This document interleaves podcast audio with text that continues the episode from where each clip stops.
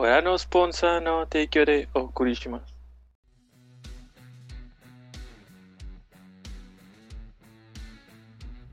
Eh, buenas noches, bienvenidos a nuestro capítulo número 21 de Objetivo Secundario. Eh, como Wow. siempre, como siempre estamos toda la pared después de nuestro capítulo de Genshin Impact. Todos los caillas. Horrible. Los que ellos. Sí, te entiendo. Este. Sí, bueno, ¿qué hicimos durante la semana? Eh, empiezo, creo, no sé. Dale. Eh, como estuve de vacaciones del trabajo, me pasé jugando Persona 4. Eh, tenía la meta de platinar el juego durante mis vacaciones. No lo logré. Pero, pero pues ya voy a la mitad. A ver si pronto queda. Y ya, Persona 4. Un poquito Smash con amigos. Bloodborne cuando me aburría. Y ya, es todo. Güey, desde aquí puedo ver tu tele nueva. Y la Ah, caja sí. de tu tele nueva. Esta es mi la caja y mi tele. Este, ¿yo qué hice durante la semana? Este. Ah, durante la semana me la pasé bien feliz porque estoy enamorado. Pero bueno, este. No he jugado, no he hecho stream. Y nada más he visto series. A lo baboso. Aparte de trabajar. Nice. Sí. Uno te dice, oye, checas el código para saber que te lo di bien. ¡Ay, perdón! es que ese día me fui para allá y luego pues ya no volví como en... hasta el otro día y así. Mm. Pero bueno, este... Yo lo checo. ¿Desvío de tema? Ajá, yo lo checo hoy. ¿Quién más? Sigues Edgar.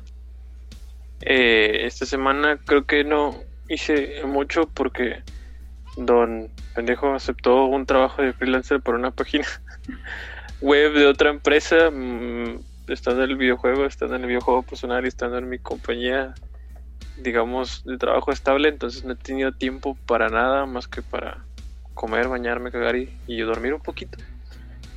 Entonces no he tenido Lo mucha chance de jugar. Y lo que se ocupa. A veces. Que a veces no como. Y creo A que no nada duermes. más, nada más estuve, no se ocupa, nada más jugué tantito creo que el viernes con Toño Overwatch, con lo del evento de Simetra que hubo. Ah, sí, cierto. Y creo que ya que te diste nada más hizo en toda la semana. Está chido. Ya, ya. ¿Y ¿Tú tú? qué tal, John? Yo me acabé el pase de batalla en Fortnite, ya soy nivel 220. Ya no hay recompensas de más. Ya se acaba el. So evento. much. Se acaba el Sí. evento. ¿Cómo tienes El- tiempo para jugar. Fortnite y seguir subiendo en Genshin Impact? Sí, tengo problemas. El primer paso es aceptarlo, yo. No, eso, eso lleva años, vato. Llevo años en el primer paso. Te va, te va a pasar lo mismo que con Pokémon Go, güey. Vas a llegar al Que top de Genshin y Impact y no vas a saber qué hacer. Ya no Pues sé qué van, a, hacer, van a agrandar el mapa, ¿no? Algo así. Sí. Sí. pero hasta el otro año. Supone, se supone que eh, llega Switch el año que viene también. Genshin Impact. Pensé que ya estaba. What? ¿No? ¿A poco puede? Pues no parece estar tan pesado. Pues está construido sobre un ¿Ya está en Zelda. PlayStation? Digo, sí es cierto, está Bueno, construido sobre el Zelda, güey. Es como que solo está regresando a donde debe estar. Sí. Ya soy este, rango 40 en Genshin Impact. Este, y solo ¿Cuál es espero el- llegar. ¿Cómo? ¿El máximo cuál es? ¿Cuál es el máximo? 90, ¿no? No sé, pero voy a llegar. Sí. Después, eventualmente. Ya solo Mm, espero la próxima semana para Li. Son el mismo día, vato. El fin de temporada de Fortnite y el, el inicio de, del banner de Li son el Pero martes. Eh, en nuestro capítulo antepasado, que se llamaba. Se llamaba. Se llamaba. ¿qué Juegos que derribaron Ah. su franquicia. eh, Uf. comenta El Rincón de los Perdedores. Existen muchos juegos que derribaron o se alejaron por completo de su franquicia base. Algunos con éxitos como la propia Resident o como lo mencionaron ustedes. Ah, como la propia Resident, como lo mencionaron ustedes. O el nuevo God of War. Otros como con Ah, no. fracasos como Final Fight o Banjo Kazooie. Que es cierto, Banjo Kazooie nos, nos faltó. El Banjo Kazooie. Creo que fue el hecho de que no cuento los Banjo Kazooie, vato. Yo, yo no lo quiero recordar. No, es que Banjo Kazooie no, no falló, güey. Banjo Kazooie se acabó en Banjo Tooie y, Y está. entró al Valhalla, güey, así. Y, sí, o sea, después de Banjo Tooie no hay nada, según yo. ¿No? Ahora los dos toman junto a Odín, güey. Y por eso existe Yooka-Laylee, porque después de Banjo Tooie no hay nada. Exacto. Eh, bueno, me gustó mucho el podcast, aunque sí lo siento un poco lento al inicio. Sí, nos vamos mucho por la tangente. Sí.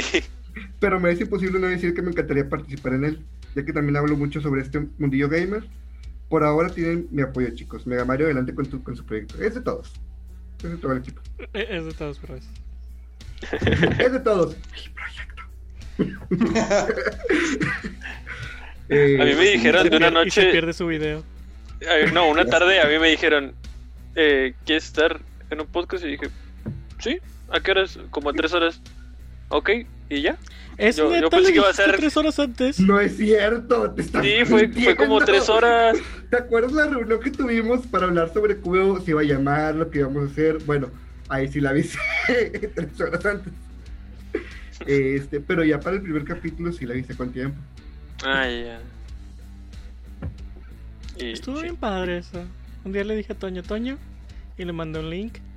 Y le dije, quiero hacerlo. Y Toño dijo, yo también estaba pensando en hacer algo. Y lo Sí, hicimos. y lo hicimos. Y luego grabamos un Y luego el podcast. podcast, luego, empezamos el podcast. Y luego ya que acabamos, empezamos a hablar sobre hacer un podcast. Este, En, en Spotify, en, en Facebook, en YouTube, ¿en qué otras plataformas? por eso ¿Cierto? estamos como contenido explícito. De hecho. Oh, güey. Eh, bueno, muchas gracias por tu comentario. El rincón de los perdedores. Eh, Vamos a intentar de hecho, hacer- es- estaría, estaría padre de así Invitados. como invitados. Yo tengo un amigo streamer que siempre ha querido ser invitado del podcast. No, él sí que no.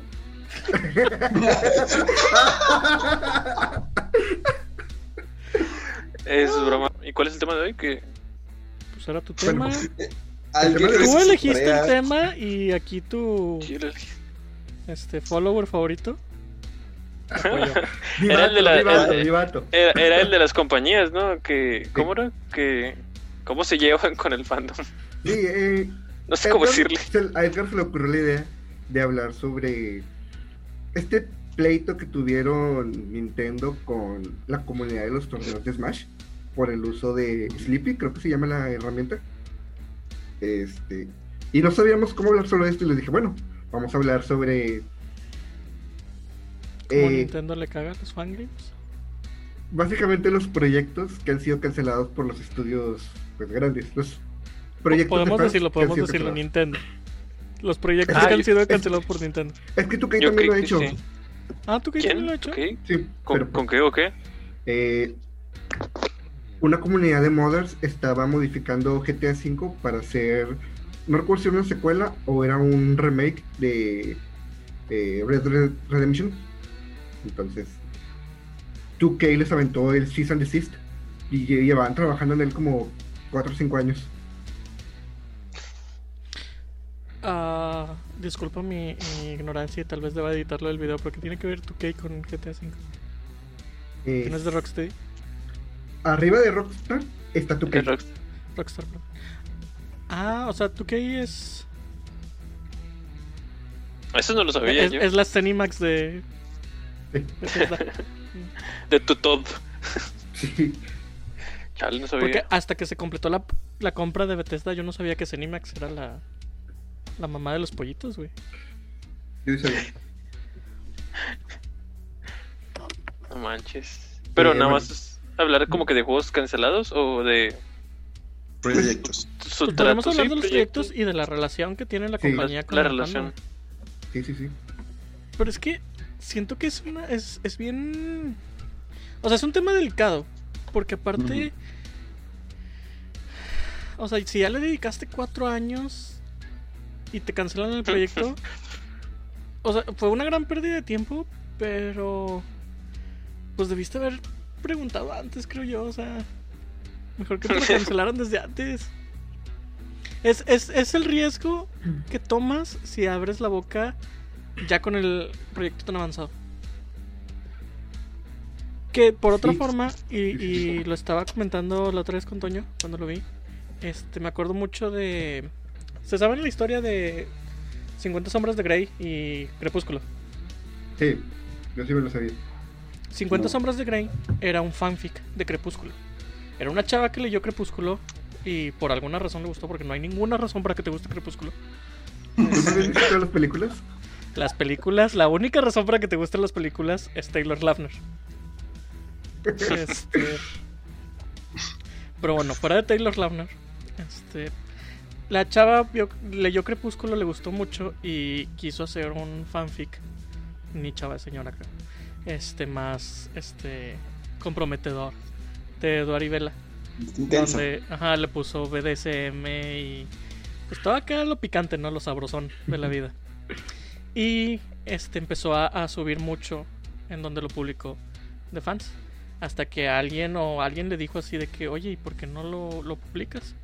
Ve con un editor, que lo editen y transformarlo en tu propia obra. Entonces lo bajó, lo empezó a editar, lo empezó a modificar, hasta que se convirtió en 50 sombras de Grey. Y Oh. pues no es poquito éxito el de 50 sombras de Grey para un fanfic. Entonces, si ya llevas, por ejemplo, me acuerdo mucho del proyecto de el Metroid Reborn. Este El del 2. el 2. El 2, creo que. Ajá. Este, hicieron, se tardó como 5 años el, el developer en hacerlo y ya estaba bien chido. Cuando lo sacó, Nintendo le lanzó el DMCA y luego luego sacaron el remake del Metroid 2. Pero pues, o sea, tienes el código.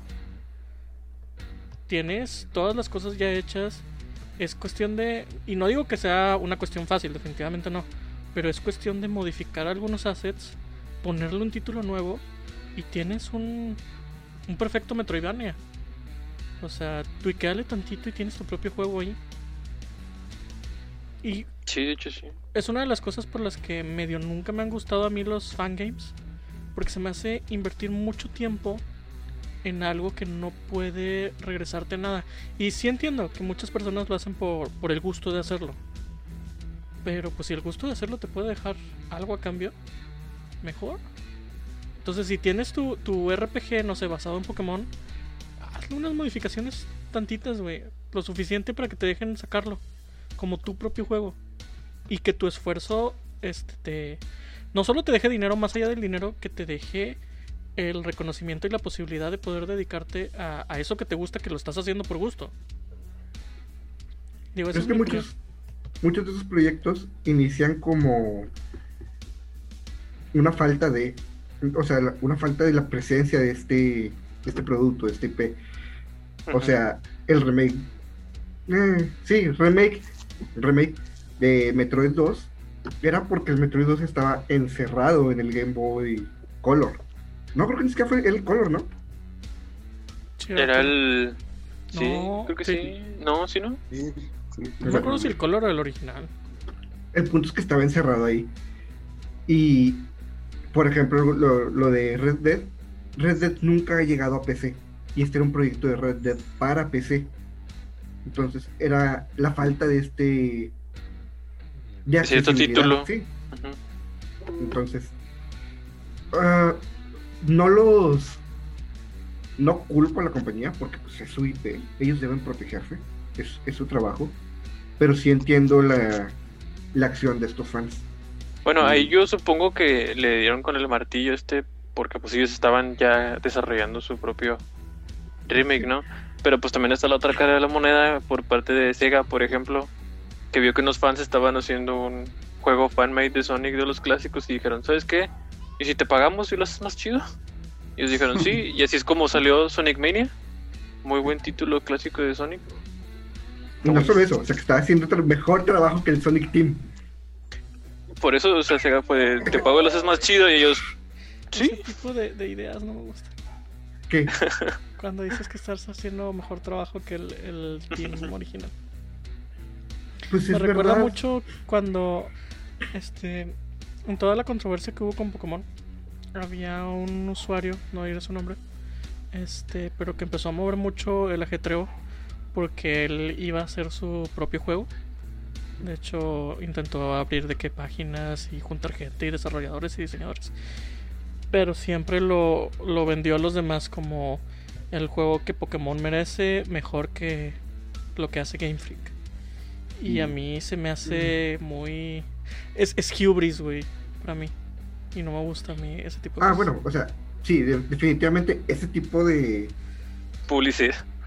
Al- al- a lo mejor, sino es que a lo mejor es una sientes- cosa que, que los fans digan, lo hiciste mejor que, pero tú mismo venderte como soy mejor que, Ah, sí, ya no. De hecho, eso, es es la diferencia. O sea, los fans de Sonic era lo que decían de este equipo. O sea, ellos están haciendo mejor trabajo que el Sonic Team actual. Pero venderte a ti mismo así me recuerda mucho a. Creo que es Shadowman, el de el juego de John Romero, que, te, que tenía unos pósters que decían Shadowman te era tu perro, te era su perra, o cosas así. Para el Nintendo 64. Ajá. Entonces, o Me acuerdo, me acuerdo de la publicidad, pero no me acuerdo del juego. Sí, y el juego la neta no estaba bueno. Tanto sí que después de eso John Romero desapareció. está, está bien lacaniano cuando alguien se siente mejor que el autor original, güey. Como que egocentría, no sé, 100.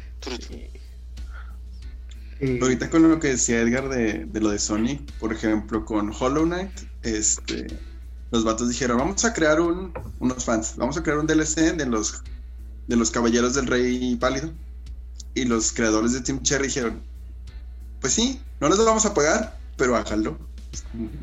Dieron de que entrada libre, Vía libre. a poder hacer. No, Pues está bien, es un trabajo. neutral, en mi opinión, es como una opinión neutral de, sí, hagan, hagan su pedo, que van a ser más famosos por consecuencia de mi juego de gratis. Si ustedes quieren hacer eso, pues Pero tiene que haber un lado, un lado malo de eso, porque si no las compañías no serían tan tan insistentes en detenerlo.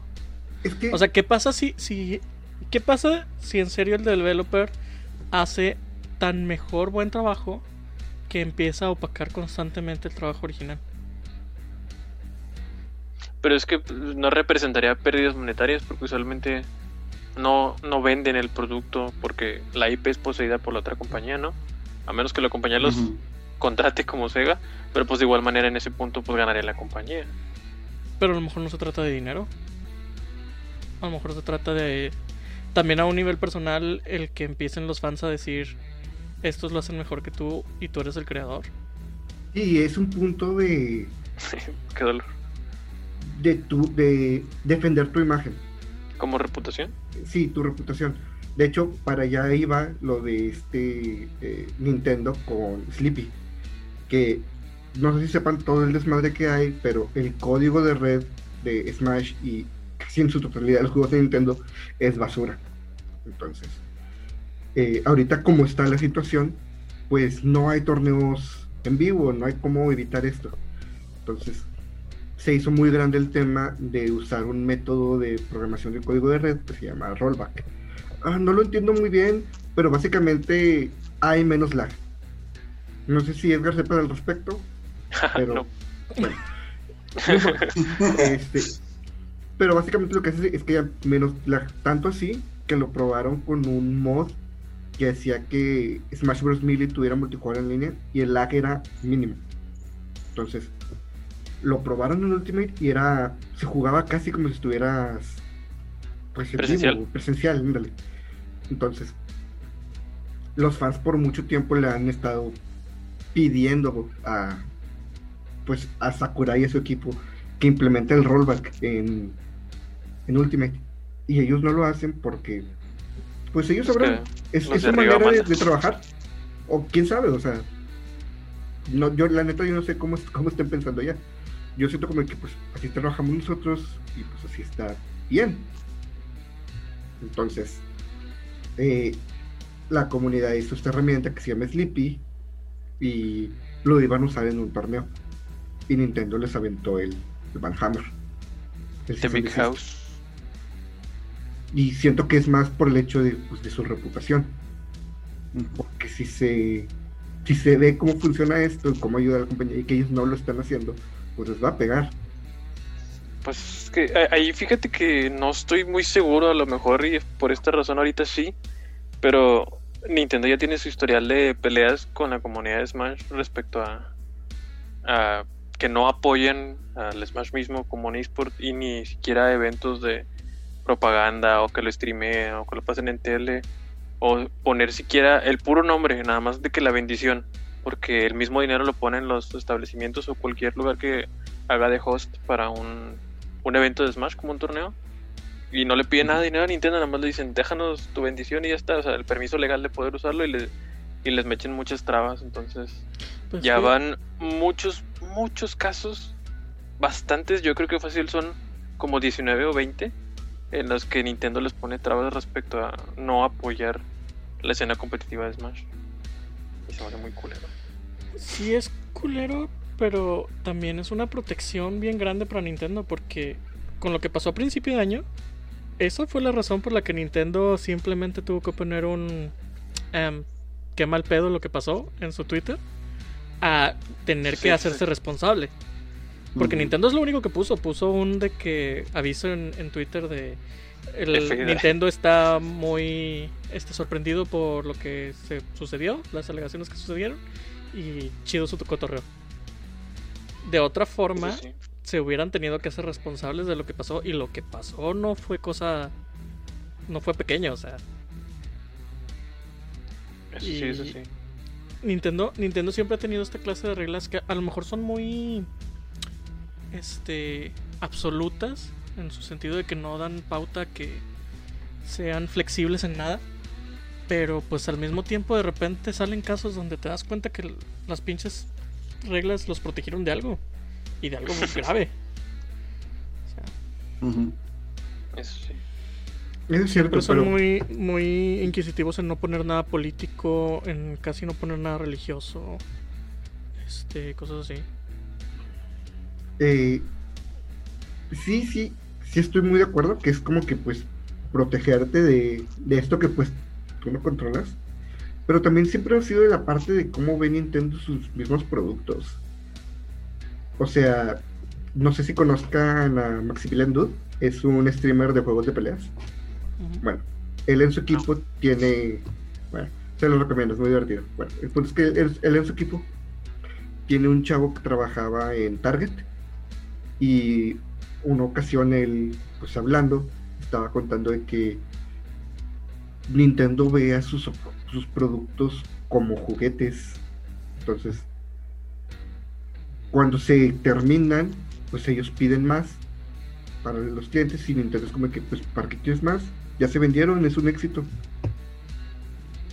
Entonces, y siempre estuvo esta pelea de, de Smash, de cómo la comunidad de Smash, pues, realmente le gusta Smash y lo disfruta de la manera en la que ellos lo juegan.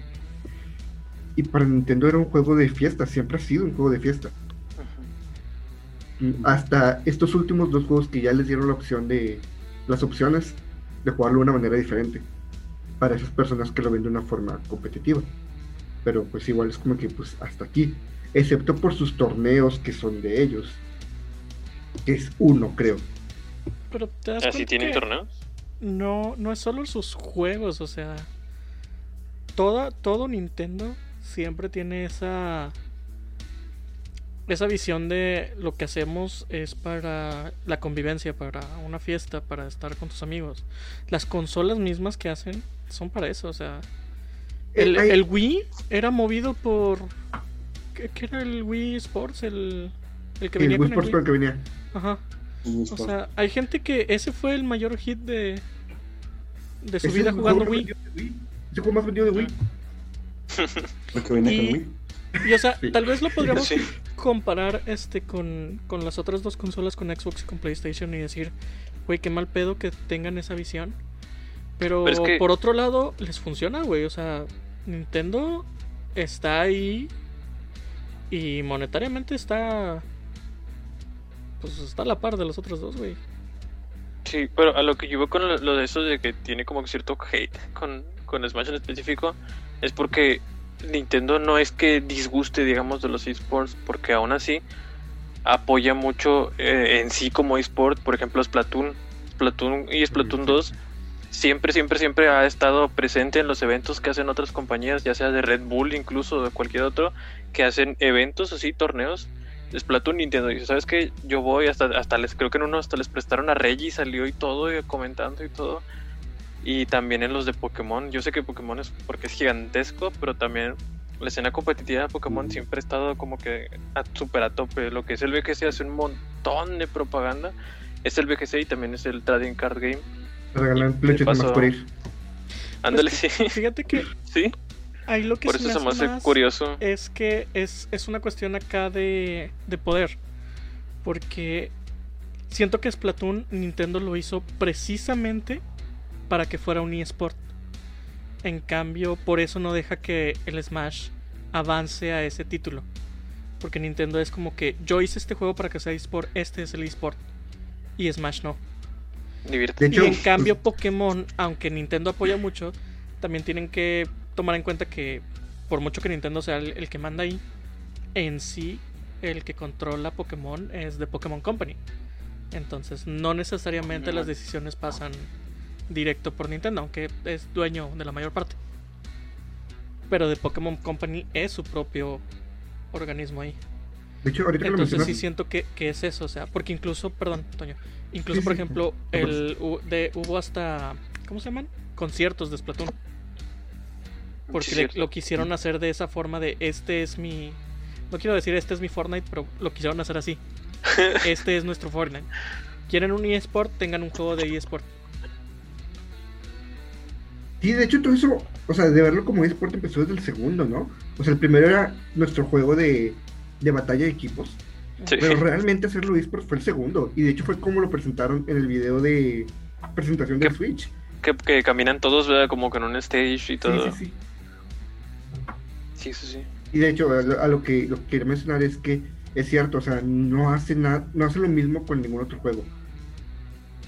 Bien podrías llamar a Mario Kart como arcade, pero sí se presta para hacer torneos, competencias. Porque hasta tienes, tienes una tier list de personajes. Personajes, carros. Entonces, nunca lo ves de esa manera. Por más extraño que sea, güey, yo creo que Mario Kart podría estar ahí junto a otros juegos grandes de carrera, güey, en eventos eSports. Sí. Porque Jalado, como no. e- es, aunque, o sea... Patrocíname Mario Kart. Este... Lo acabo de comprar. Pero... Es un juego que un chingo de gente juega, güey. Es un juego que un chingo de gente disfruta. Y, y las mismas personas que se ponen a jugar un Forza por lo realista, güey, disfrutan una partida de Mario Kart. Porque es Mario Kart, güey. Y es algo que ni siquiera cuando. Por, por mucho que esté muy chido juegos como Diddy Con Racing o el Crash Bandicoot de carreras, no lograron Racing. ser el Mario Kart, güey. O sea, a Mario, le, Completamente. a Mario le empuja la marca, pero sí, definitivamente. Sí. Algo, algo que a lo mejor este, pueden pasar por alto con el Smash es que es un conglomerado de muchas marcas, muchas compañías, y si algo sale mal con un solo personaje, todo valió queso. Si Steve sale mal, adiós Microsoft. Si este Joker sale mal, adiós Sony. Entonces ahí sí hay un show muy grande. Hubo un pedo con Joker. Este. Cuando salió el anuncio de Joker, lo presentaron como el personaje de Persona 5. Y Persona 5 este, tiene clasificación M. Y pues lo ves también en las armas de Joker. Entonces, para personajes más adelante, se cambió todo esto. O sea, el traje de, de Boss Boy no lo presentaron como Fallout, lo presentaron como Boss Boy. Igual con Altair, no lo presentaron como Assassin's Creed. Igual con Ah, Travis, lo presentaron como Travis aparte, no como No More Heroes. Entonces, Sí, para escudarse de esta manera, ellos ya están poniendo una barrera con las marcas. Mm. Entonces, eh, está. O sea, eso Sí, podría es ser de que problema ahorita, pero estos problemas del Smash con Nintendo y como que la escena competitiva vienen de que del 2011, Desde 2012. siempre, desde siempre. Sí. De hecho, creo que hubo un Evo en el que no hubo Mili, ¿no? Porque Smash no quiso. Porque Nintendo no Sí. quiso, perdón. Lo vetaron, sí. Yo digo que Nintendo siempre ha batallado mucho con su lado internacional. O sea, ellos son más de aquí en casa se arreglan, se lavan los trapitos. Y yo creo que esa es la razón detrás de que no le quieran entrar tanto a lo de esports, a hacer eventos Pues- internacionales de esa talla. No Yo siento que le- también le cala mucho. También le cala mucho que modifiquen, ¿no? O sea, el sistema de que los juegos y eso. Porque, por ejemplo, Melee lo jugaban con la versión con. ¿cuál- sí, ¿Cómo se llama? El CTF, creo que se llama. Un mod para los controles, para que sean más responsivos, más rápidos y eso. Y pues ya es que ahorita están con lo del Sleepy. El Project M en sí era un juego totalmente modeado, fangame. Entonces, yo supongo que a lo mejor sí ha de ser que les molesta mucho eso y que sean pues en emuladores. A lo mejor también ese. Por ese lado entiendo, porque es como que. Vatos, nosotros lo hicimos y debe funcionar como nosotros lo hicimos. Digo, enti- en- entiendo que un fan quiera hacer ciertas modificaciones si es propio. Pero si ya vas a hacer todo un evento basado en esas modificaciones, ahí es cuando yo digo, espérate, güey, o sea, no es tuyo. Porque no es tuyo. O sea, no, no estás comprando el juego, estás comprando Sí, sí. una copia del juego. De hecho, estás copiando, comprando una licencia. De comprar Sí, la estás licencia, tú estás aceptando para usar el juego, güey. muchas cosas. Steam. Y es lo que mucha gente no entiende a veces con los videojuegos, güey. No, al comprarlo no es tuyo. El Tú no ocupaste permisos para usarlo. Ajá. Pues Bueno, a Nintendo entonces no le Nintendo es gusta que metan mano en sus videojuegos. Pues no los puedes culpar. No, no, es Ujú. que No, no, no, no los culpamos, los criticamos, que es diferente. yo haría lo mismo. Si tuviera un videojuego, yo también dejaría caer el martillo sobre. no les gusta que metas mano en sus juegos y el todo. Vamos a hacer una API para poder hacer mods en el Skyrim, en el Xbox. No nada más en PC. Eh,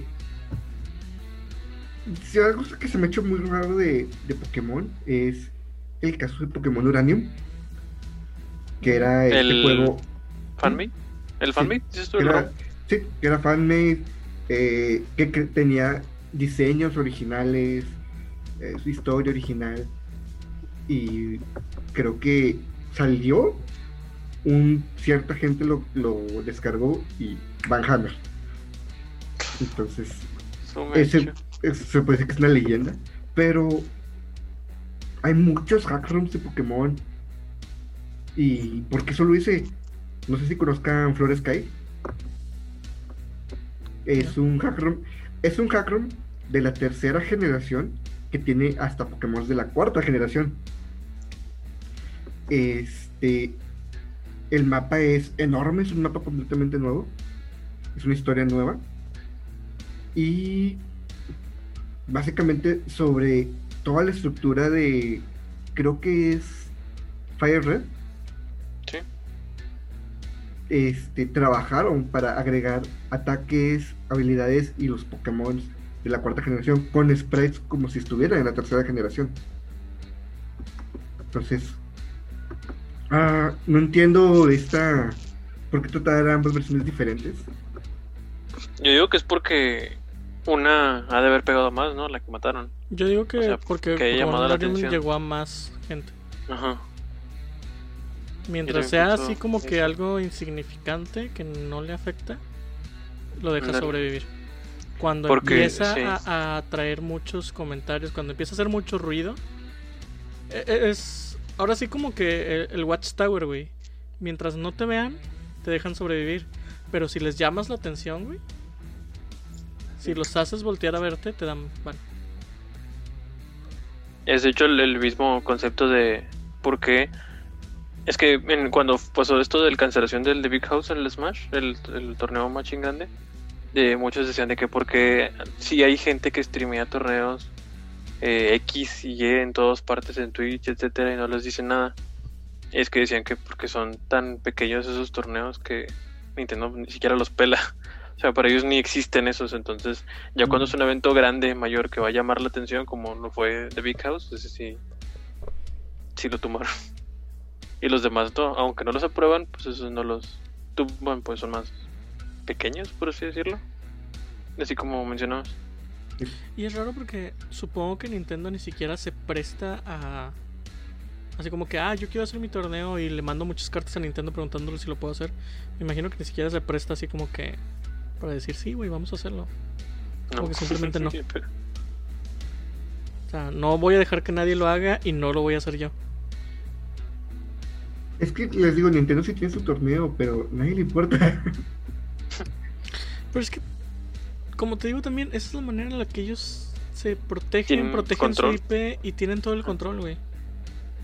Porque, por ejemplo, cuando a cada rato sacan fangames de Pokémon y así, y las historias pueden estar muy chidas. Este, algunas historias sí son muy este, profundas y lo que tú quieras. Y a lo mejor yo leyéndola puedo decir, güey, esta es una buena historia. El problema es que no es la historia fórmula de Pokémon. Y Game Freak, sea como sea, güey, quiere su historia formulaica de Pokémon, güey. Entonces, arriesgarte a que otro juego, güey, ande ya con tu marca, con una historia que no es tu fórmula de historia, es un riesgo, güey. Y a lo mejor se va a ir desde el lado, desde el lado muy envidioso de que, ah, no quiero algo que los fans vayan a considerar mejor que no sea lo mío. Pero por otro lado es, ¿para qué te arriesgas, güey, a que algo famoso diferente sea si a ti te gusta lo que es y tú eres el que la controla? Digo, porque es obvio ahorita que las historias de Pokémon no van a cambiar. Les gusta su fórmula.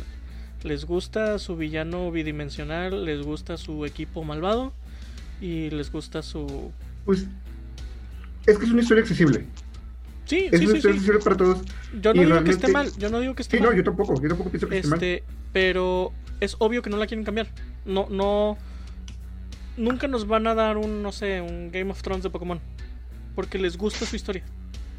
Y tienen todo el derecho a hacerlo. Pero por eso mismo tampoco es como que. Se va a ver muy feo, pero no es. ¿Para que para que dejo que un fan, güey, les dé esperanzas al resto del fandom sobre una historia mejor cuando yo nunca se las voy a dar? Mejor lo van a. Pues sí, No mejor, diferente. Con una historia diferente, diferente. sí, nunca lo voy a dejar. Es que a lo que yo es que estas estas historias hechas por fans son son personas adultas teniendo como target al mismo público adulto. Y para Nintendo no es así, o para Game Freak, para el Pokémon Team. O sea, ellos tienen que hacer una, una historia accesible para todas las edades. Porque al final de cuentas, Pokémon es un juego para niños. Ese es su, su público target. Entonces, Aunque el fandom tiene- no lo entienda, pero sí. aunque el fandom no lo entienda. Entonces, tienes que. Tienen que hacer una historia que sea apta para ellos. Entonces, o sea, sí, sí te entiendo. Y sí entiendo el por qué. Pero. Es que fíjate, eso que, que acabamos de decir es algo que el fandom de Pokémon batalla mucho por entender. O sea, sí, en algún momento fueron el target audience y crecieron. Y en muchas franquicias, la franquicia crece con su audiencia. Como Harry Potter. Si leen Harry Potter y la Piedra Filosofal, es un libro extremadamente para niños. Este, todo, hasta, hasta Voldemort es ridículo. En cambio, la, la trama de Harry Potter va creciendo, va madurando, se va haciendo más oscura conforme Harry crece y por lo tanto conforme sus lectores crecen. Porque el, el target se va moviendo junto con ellos. En cambio Pokémon no, el po- Pokémon es, su target es niños.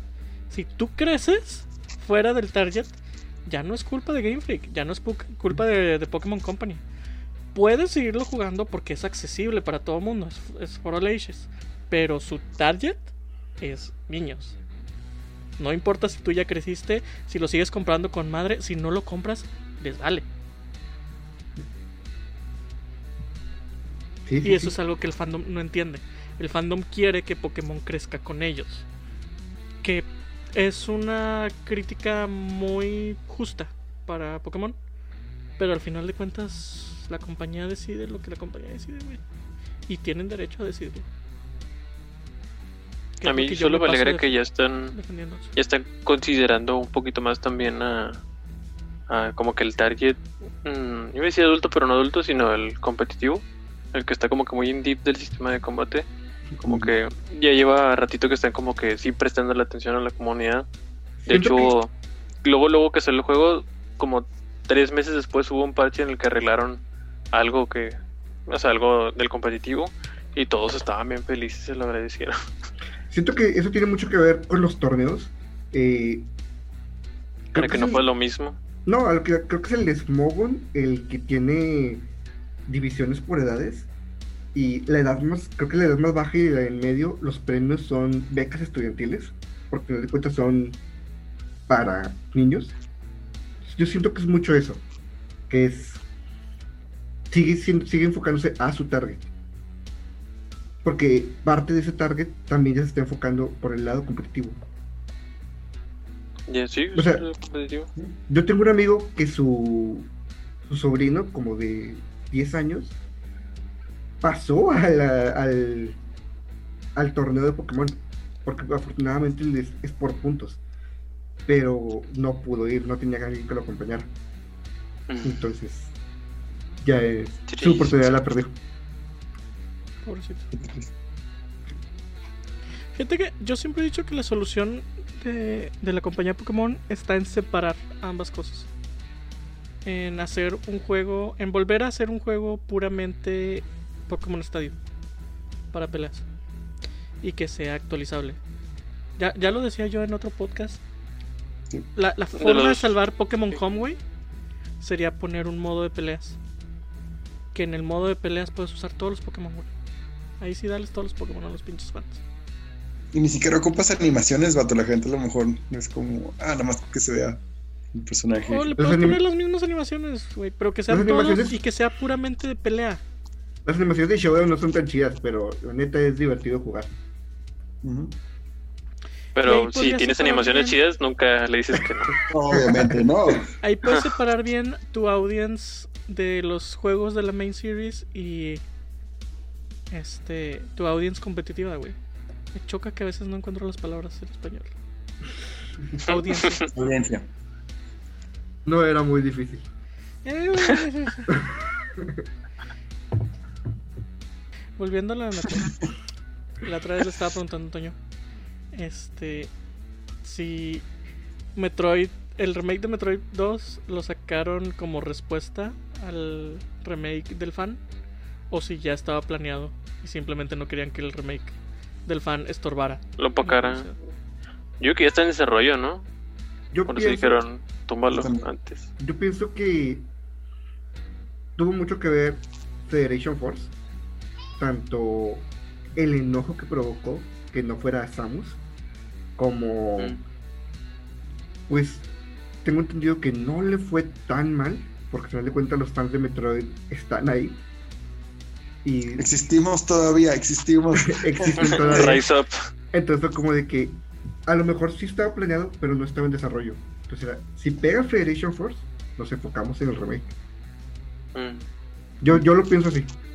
Puede ser. De hecho, si quieren, Pues- hable y checo la fecha de lanzamiento de los dos. Puede ser, puede ser. Fíjate que esa es otra pérdida que a lo mejor no representa una pérdida monetaria, pero sí una de. O sea, pierdes el talking point. Porque no es como que. Si hubieran dejado vivo el fangame, no hubieran pelado tanto el. El remake oficial de Nintendo.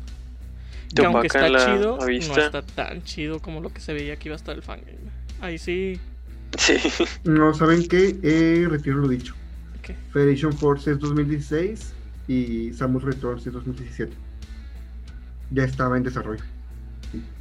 Ajá. De... sí, sí. Que por cierto, las modificaciones que le hicieron, por muy bonito que quedó las gráficas y todo, las modificaciones que le hicieron están bien pendejas. Ah, Los autoataques de Samus y eso. Returns. se ven hace muy, chidos, fácil. pero no van un Metroid, güey. Güey, ah, yo lo estaba jugando hace poquito y literalmente estaba metiendo todo parry, disparo, parry, disparo, parry, disparo. Sí, es muy, muy fácil. ¿Qué es eso, Dark Souls? Ándale. Yo no sé parrear en Dark Souls. Ay, pobre cosita fea. Y aún así me los quedado con todos los logros. Yo tengo dos veces los logros del 1 y dos veces los logros del 2. Ah, sí, yo tengo cuatro veces los logros de Skyrim. Ay, qué hueva contigo. Y Yo estoy dos, esperando uno. al Después de inevitable. haber presumido los de dos de dos Dark Souls, no puedes decir que hueva contigo. No puedes. Aparte, deja sí tú es cierto, güey, los de Dark Souls son de que juega. Para tener todos los logros de un Dark Souls, güey, es de que juega tres veces mínimo, Ah, güey. dos y media. Son dos y media. Tengo, Nada tengo el del, los dos del, o sea, dos veces los del 1, dos veces los del 2, el del 3, el del Bloodborne y dos veces también los del Skyrim. De hecho, yo estoy en proceso por el del decir del Bloodborne, pero. Pues persona.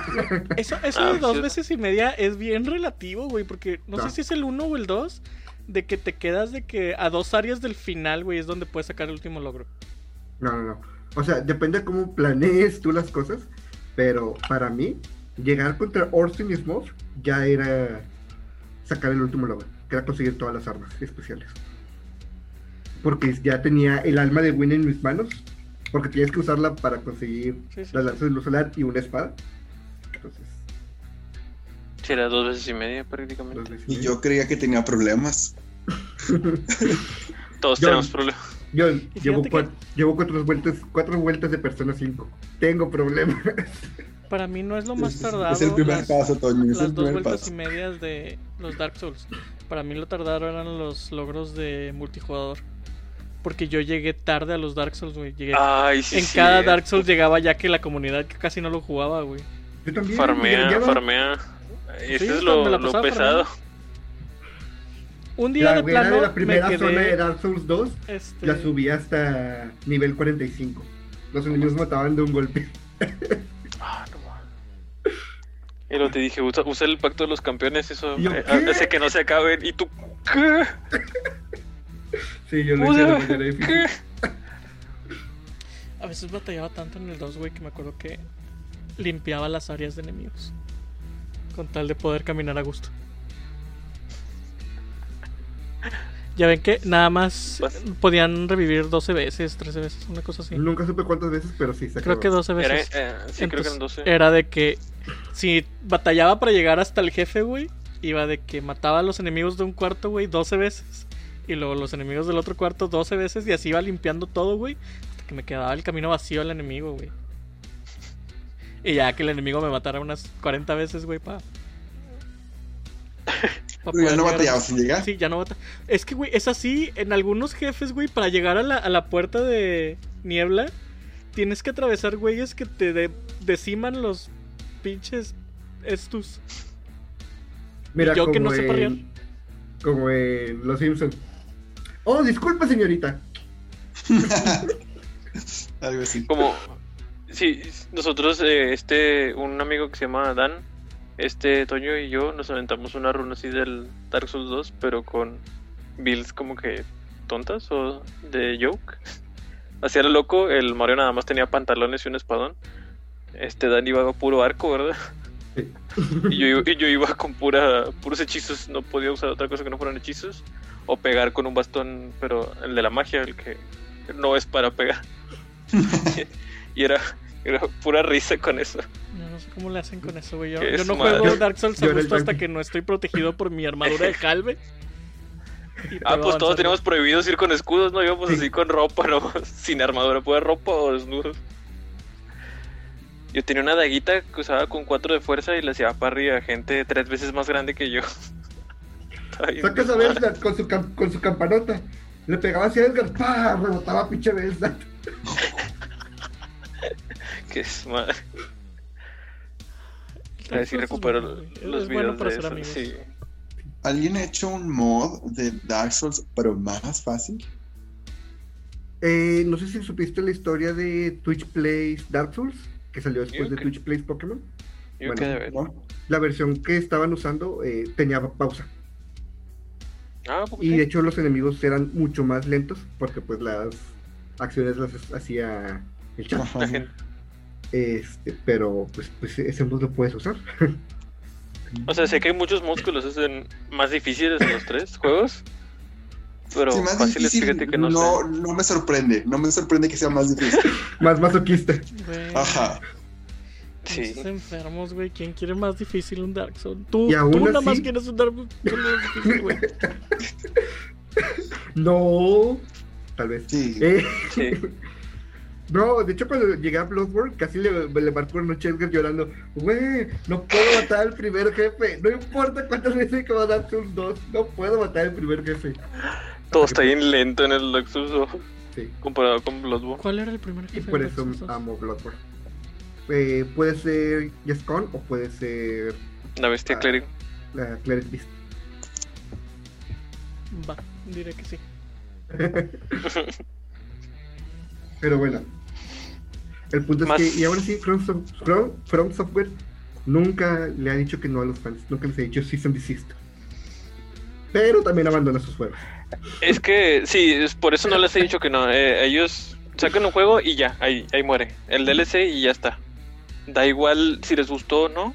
Nos, no nos interesa su, Su opinión. su existencia misma. Ya, ya se los dimos, ya hagan su desmadre con él, güey. Me vale madre. Este, tienen un mes para sacar glitches y les vamos a dar patches y ya después de eso están solos. Había una historia muy divertida del parche 1.5, 1.6 y 1.7 ¿En el 2? en el 2, que era que había una build que literalmente one-shoteaba a niveles bajos.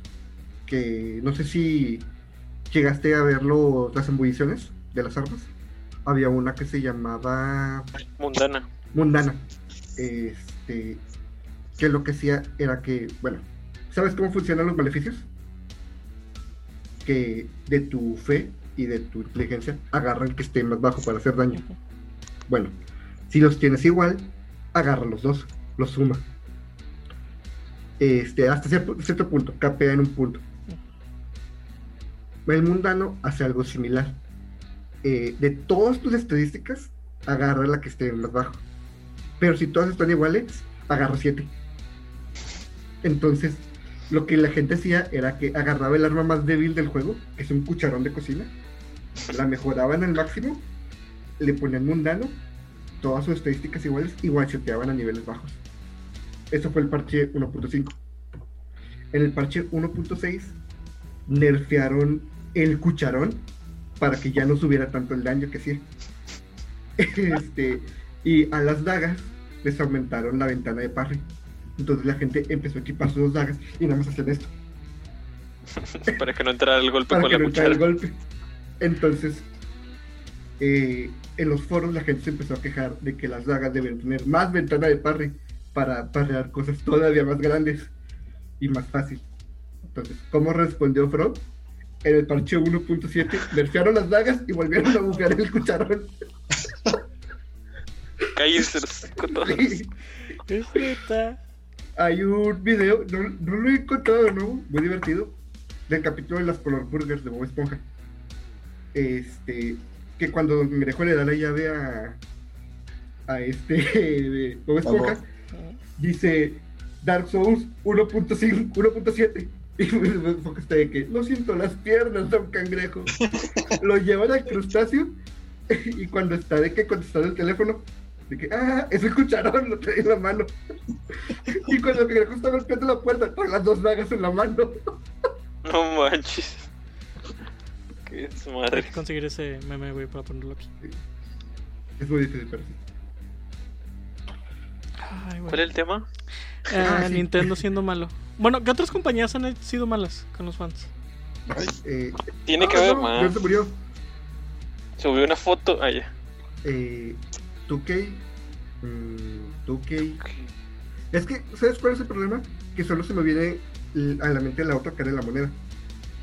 Los Cuando chidos. apoyan a los fans. Que- Yo no me Sí. sé el de. No, me sé el de Sega. ¿Cuál- El de Sega, eh, Capcom. Bueno, pero Capcom fue para quitarse un pinche trabajo de encima. Eh, ¿El de Mega Man o qué? el de Mega Man. Vato, cualquier empresa cuando apoya a sus fans es para quitarse un trabajo de encima, güey. Sí, Si el juego sale chido para decir, ay, nosotros los apoyamos. Sí. El, el 25 aniversario de Mega Man, Capcom no iba a hacer nada, no tenía planeado nada. Y un fan. De Queda hecho, poco cumpleaños. fue el mismo año que, que Street Fighter cumplió 25 años, que ya vieron la edición especial de Street Fighter. Hablamos de ella en el capítulo de ediciones especiales. Bueno, este. Capcom no iba a hacer nada. Un fan dijo: Yo estoy trabajando en este proyecto, que es básicamente. Bueno, yo quiero trabajar en este proyecto, que es básicamente eh, Mega Man peleando contra todos los personajes de Street Fighter por su aniversario. Este, y Capcom dijo: Va, te apoyamos. Y se descargaba desde la página de, de Capcom, pero era un trabajo de un solo fan. Entonces. Qué chido ahí- que lo hayan promocionado al menos. Este. ay, eh, me, me gustaría un chingo saber cuáles son los. la- las pautas de esos contratos, güey. O sea. Me, me gustaría darle un vistazo así de que qué es lo que tuvo que aceptar el chavo para poder hacer eso. pues, sí, es, estaría padre porque yo siento que sí recibió apoyo de la compañía, porque, por ejemplo, eh, cada jefe eran remixes en 8 bits de, de los personajes de Street Fighter, del personaje con el que estabas peleando. Sí, sí le echo ganas. Sí, le echó muchas ganas. O fue. O recibió apoyo. Y me imagino que primero tuvo que haber como que mandado. ¿Un o sea, demo? o sea, lo- un demo o gran parte de lo que ya llevaba para que Sega. Digo, para que Capcom dijera. Va, o sea, esto cumple Creo que- con los mínimos estándares de un juego que nosotros podemos poner el nombre. Creo que lo que pasó fue que el chavo, no sé, le dio risa el hecho de que no, no fuera a recibir nada. Y es como que, bueno, Mega Man merece algo. Y hizo este juego a manera como de. de burla. ¿Burla? Burla, protesta, burla slash protesta. Y llegó hasta, hasta acá, fue como que, ah, pues está chido. Mándele un DM, háblele. Porque nos quitamos un, un problema encima. Para que, para que se callen los fans. sí. Y luego imagínate eso, o sea, estar haciendo un juego fan de, de no sé, Mega Man. Y de repente que tengas así en tu Twitter, en el DM, un mensajito y diga Capcom. Y tú, O sea, FBI wants to know your location. Una llamada de el señor Capcom quiere hablar con usted. Ah, de hecho, Sí, para mí el CEO de Capcom es el señor Capcom. John Ah, yo, Capcom. yo, yo, yo sí le- les digo. este. Todos los mods que existieron de, de Doom. De ¿De hecho, básicamente, sí, básicamente Doom te daba, venía con un mod que te permitía crear tus propios mapas y subirlos a la red. También el de guardar los inputs, que guardabas como si fueran. O sea, para reproducirlo como si fuera un video, pero pues no era un video, era un file recorriendo todos los inputs sobre el juego para que la gente pudiera ver la velocidad de los speedruns. Porque a Doom le gustó tanto que la gente hizo speedruns que dijo: Ah, pues vamos a hacerles un paro. Vamos a agregar este, décimas de segundo también en los temporizadores al final para que haya más competencia, etcétera. Eso también estuvo bien chido. De hecho, ahora que lo mencionas, eso de apoyar a la comunidad, eh, me acabo de acordar de lo grandioso que fue Warcraft 3 y lo horrible que fue Warcraft 3 Reforged. Eh, más que Ah, todo sí. por su lado con la comunidad. Que Warcraft 3, Warcraft 3 tenías la posibilidad de hacer tus propios mapas y subirlos a la red.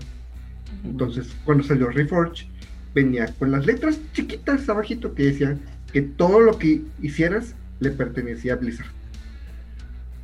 Entonces, a los fans no les gustó mucho esto.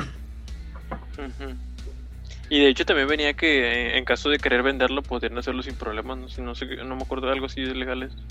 De que si nos gusta y lo queremos hacer DLC, pues vendemos Y- tu mapa como DLC, pero Contrario, nosotros. contrario a lo que pasó con Command and Conquest, que Command and Conquest o Command and Conquer, Command and Conquer, este, que antes de que saliera el- la edición de colección, que acaba de salir hace unos meses, liberaron el código fuente para que la gente pudiera empezar a trabajar en mods. A su mecha. Pero, ¿te fijas que... Bueno, yo siento que eso es duro, pero no está mal, güey. Esas letras pequeñas de todo lo que hagas es nuestro. Me estaba acordando que... No me acuerdo si fue en el, post que, en el podcast de Alana, que explican que, por ejemplo, ciertas compañías, ciertos estudios, en sus cláusulas de contrato es cualquier cosa que tú hagas mientras estés trabajando con nosotros, cualquier cosa que idees mientras estés trabajando con nosotros, es nuestro. Incluso si es No tu nada proyecto en, personal. no nada más en estudios de videojuegos, Ok. de program- programación en general. Entonces, este e- es duro, pero pues es una forma de protección también de la compañía, güey. Sí, O completamente. sea, porque Es diferente que tú estés trabajando con ellos a ser un consumidor. estás consumiendo, o sea, es que no estás solo consumiendo. Al momento de darte el mod para tú hacerlo los tuyos, estás usando sus assets. Sí. Entonces, e- Ahí es duro, es duro, Hay, pero hay mucho debate, sí. Sí, bueno, sí, hay mucho debate, sí. por ejemplo, yo Pero estaba, no me estaba acordando ahorita, siempre he sentido, siempre he tenido la, la teoría de que el Mario Maker es para eso, o sea, es como que el equipo de Mario un día dijo, ya no se nos ocurren más este, niveles, que lo hagan ellas. tengan las herramientas que usamos, háganlo ustedes. Y unos están muy padres y otros es de que muérete, no importa qué hagas. Ah, sí. Hay unos niveles que se tratan nada más de pasarte todo el nivel rebotando. Porque todo, todo, todo donde no puedes rebotar te mata, güey. Y yo me quedo así de que, güey, ¿cómo rayos pasan esos niveles, güey? Yo por eso me divierto mucho viendo el canal de, de Z. Porque es, hay- es alguien que juega a nivel alto y es divertido. No, güey, yo tengo todo. per- Sí, sí. tubular me persiguen mis pesadillas todavía, güey. Lali. Y hace cuántos años. Es el chile, güey. O sea, nada más de, de acordarme de Mario Globito, güey, y la flor aventando las Ay, chingaderas sí abajo, güey. está. Sí está muy difícil. Y eso- eso se ve fácil, güey, eso se ve Kindle. Comparado con algunos mundos de Mario Maker, güey. Hombre, güey. Qué Pero pues- ni qué chingados. Volvemos a regresar a lo de eh, accesibilidad. O sea, Mario Maker también tiene ese nivel de accesibilidad. Sí, sí. O sea, si tú eres un pinche experto que te pasas todos los niveles de Mario con los ojos vendados, pues ahí parece para los niveles muy difícil. ¿Quién podría hacer eso de de pasarse niveles sin verse la baña, man? Sí, se la bañan. Tengo un amigo que en Dark Souls Siento que hay una historia ahí que no nos han contado. Es que en el Mario World me pasaba un nivel que tiene cierres. Ah, yo me acordé, hijo de tu madre. Me lo sabía de memoria input por input que me la pasaba volando y lo platicaba como yo lo iba jugando sin verlo. Y el Mario me veía rebotar y rebotar por las sierras Y yo, eléctricas. ah, se va a morir. Tu, tu, tu, tu. Ay, no mames. Iba en el aire porque no hay Wow. piso, nada más hay sierras y rebotaba todas sin ver. Y era como que, vaya, sin darme cuenta, ahora me lo puedo pasar sin ver. Pero bueno, eh, y si eres alguien que le gustaba mucho el primer Super Mario, pues ahí están las opciones. O sea, te gusta mucho el primer Super Mario, pero no eres experto, no eres, no eres un maestro, pues ahí están las opciones. Hay niveles de muy, de muy fácil a normal. Y son niveles simples, son niveles normales. Que no es eh, pasa este nivel sin saltar y solo tienes que ir rebotando en conchas. No es eso. Que no hagan- Moraleja, no trabajen con IPs de Nintendo. Ah, sí, ya me acordé. De hecho. Eh, Ah, la de la Mer Picaporte si se le gana a otros planetas. no, no, no. La serie que salió hace un poquito en Netflix, que ya se me olvidó el nombre de, de- de- ¿cómo se llama? Pero bueno. Llega un punto en el que hablan de eh,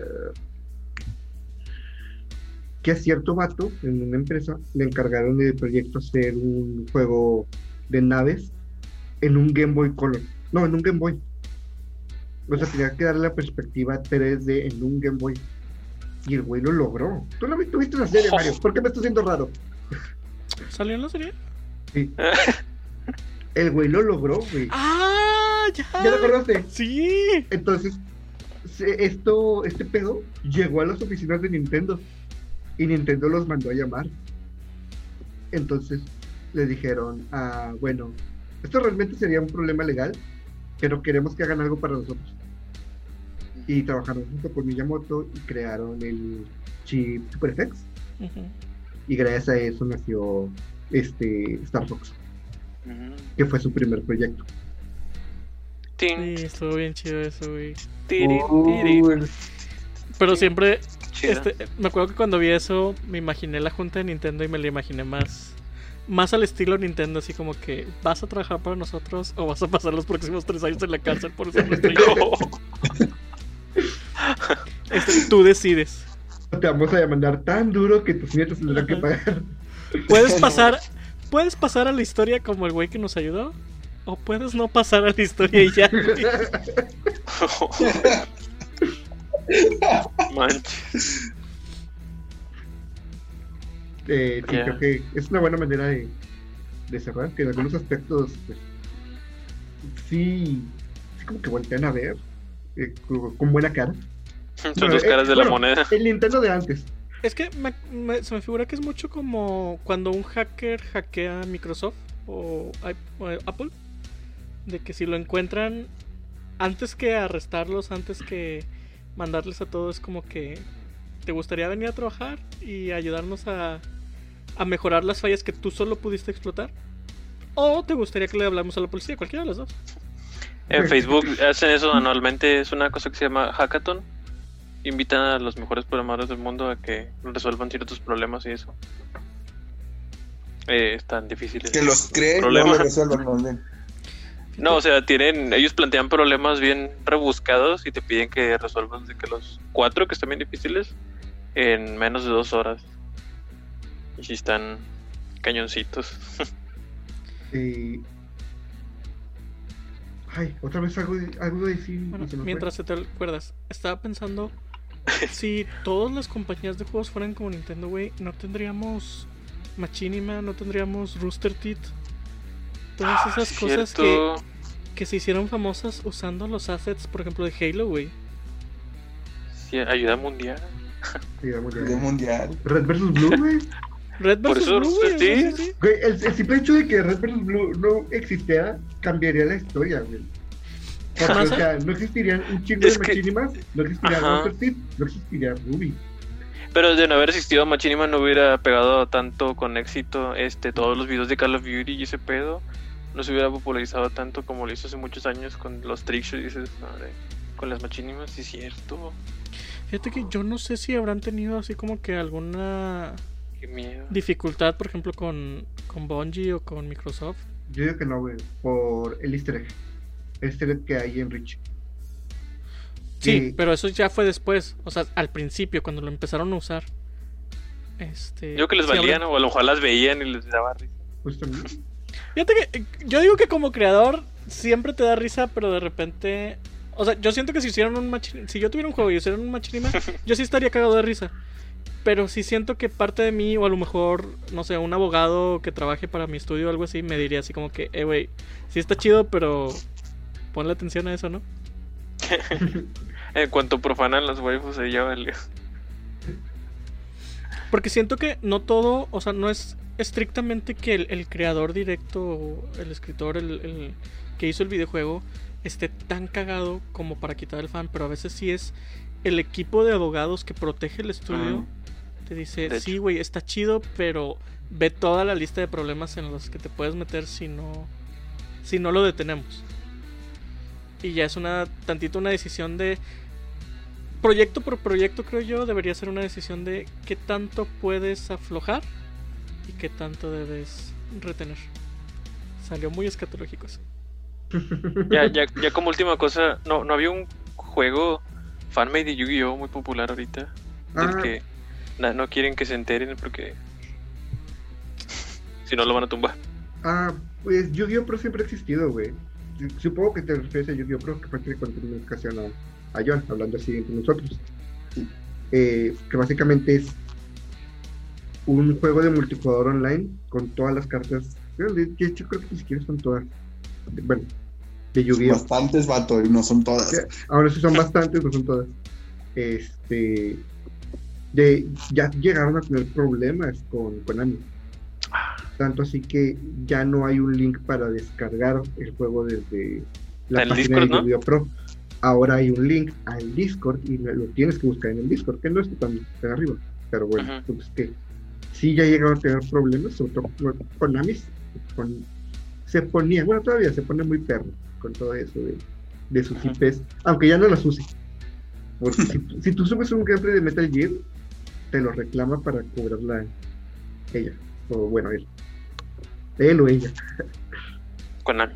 Eh. Metal Gear ya. Ya valió madre, ¿verdad? Pues, Pues- hay un rumor que van a traer Metal Gear exclusivo para PlayStation 5. Pero ¿Qué? Metal Gear es Metal Gear sin Kojima. Como te dije, Se los dejo de tarea. Konami, es Konami. Pero bueno, este, ya ¿qué? recordé cuál era lo que iba a mencionar para cerrar el punto de esta lucha entre fans y IPs. Que ya ha habido IPs con las que los fans han trabajado y que Nintendo no se pone, según yo, no se pone tan, tan especial. Por ejemplo, Airbound. O sea, yo no soy tan conocedor Ah, del tema. El mod de Halloween y esos. Ajá. No sé si es ciencia, pero lo que yo pienso es, ay, accidentalmente Al- quité mi video. El buen Toby Fox. Este es. Hasta que alguien haga algo con F0, no vamos a saber qué tanto le interesa a F0 a Nintendo. No Pero manches. F0 es un caso especial, ¿no? Porque ya el mismo Miyamoto dijo que ya no, güey. F0 le hicieron banishment hace tantos años a los Far Realm. Le, le hicieron, sí, güey, fue eutanasiado por su propio padre. ¿Y saben por qué, por, por qué fue, güey? Porque costó No. un chingo hacer GX y Kirby Air Ride vendió más. Pero es Kirby, vato. Es Sí. Kirby. Nada le gana a Kirby. Nada. F0 es el que dijo Miyamoto que como no había una forma de hacerlo, de mejorar, no, de como innovar con el juego, no lo iba a hacer, ¿no? Supongo que sí. Porque, Porque él siempre es es muy del de que yo no hago un juego si no estoy presentando. Es el George Lucas, güey, de los videojuegos.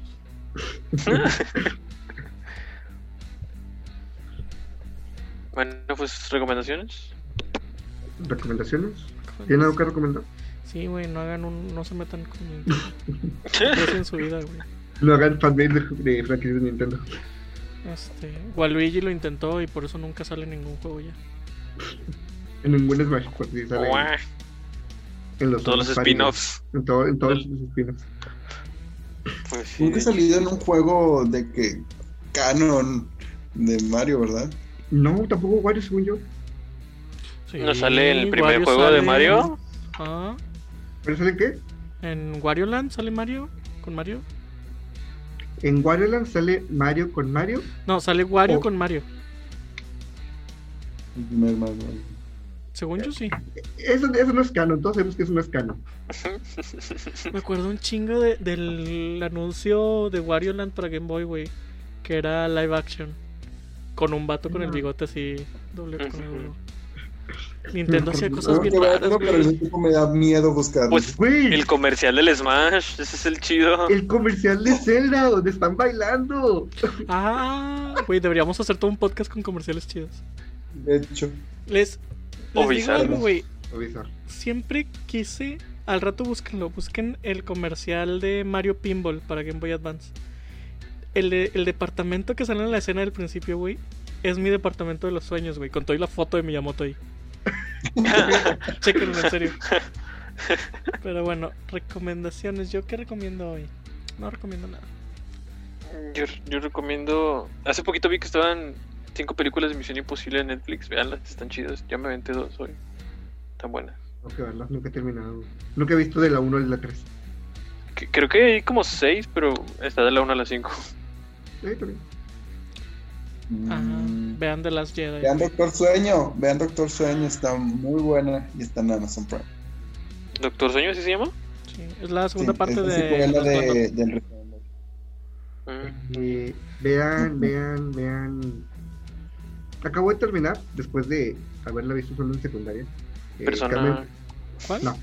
Kamen Rider eh, Dragones, que es una adaptación americana de Kamen Rider Riku. Está muy buena. La, la supieron hacer muy bien y a pesar de ya 15 años, esa serie envejeció muy bien. Qué chido. Ah, esta semana ya comienzo el juego que compré. ¿El qué fue? ¿Viernes? Mi Persona 5 Royal. Mm. Cortesía de un tengo- servidor. Ya lo tengo. Porque de un servidor brazos. que compró dos. Cheque el código. Checa el código. Checo el código. Sí, hoy checo el código. lo prometo. Pero bueno, ok chicos, déjanos sus comentarios de alguna comentarios, vez que intentaron desafiar a. Nintendo. compartan. Siempre los leemos. Eh, el rincón de los perdedores, contáctanos a ver si Se arma algo. eh, síganos en nuestras páginas, aunque no hemos hecho stream en una semana. Algunos tal vez más. Yo nunca. Y pero nunca. Y Eh, estamos en Spotify, estamos en Facebook, estamos en, en, todos en lados. YouTube. Spotify, en- Facebook, Google Podcast, Somos como el COVID. iTunes. Ya estamos El lados. Ay. Ay, ay, Lo siento. No debo Nos hacer bromas con la pandemia. Sí, por favor. No ahorita, ya en un futuro sí va a ser como que aceptable totalmente. Pues Ahorita todavía eh, aplica- la, de, la del H1N1 ya pasó. Sí, Es- ahorita todavía aplica el Tuzun para el cockpit, pero ya para la chorro. Es que iba a decir que estamos en todos lados como ITS, pero se, se me hizo muy bien. No, es mejor decir. Así sí, sí. déjalo, así déjalo, gracias. por, por eso estábamos, ¿cómo era el contenido que? Eh, Contenido explícito. explícito. Eh, nos distribuimos más rápido que una ETS en fiesta de Freddy Mercury. Y con eso nos despedimos. Adiós. Adiós. Bye. Bye.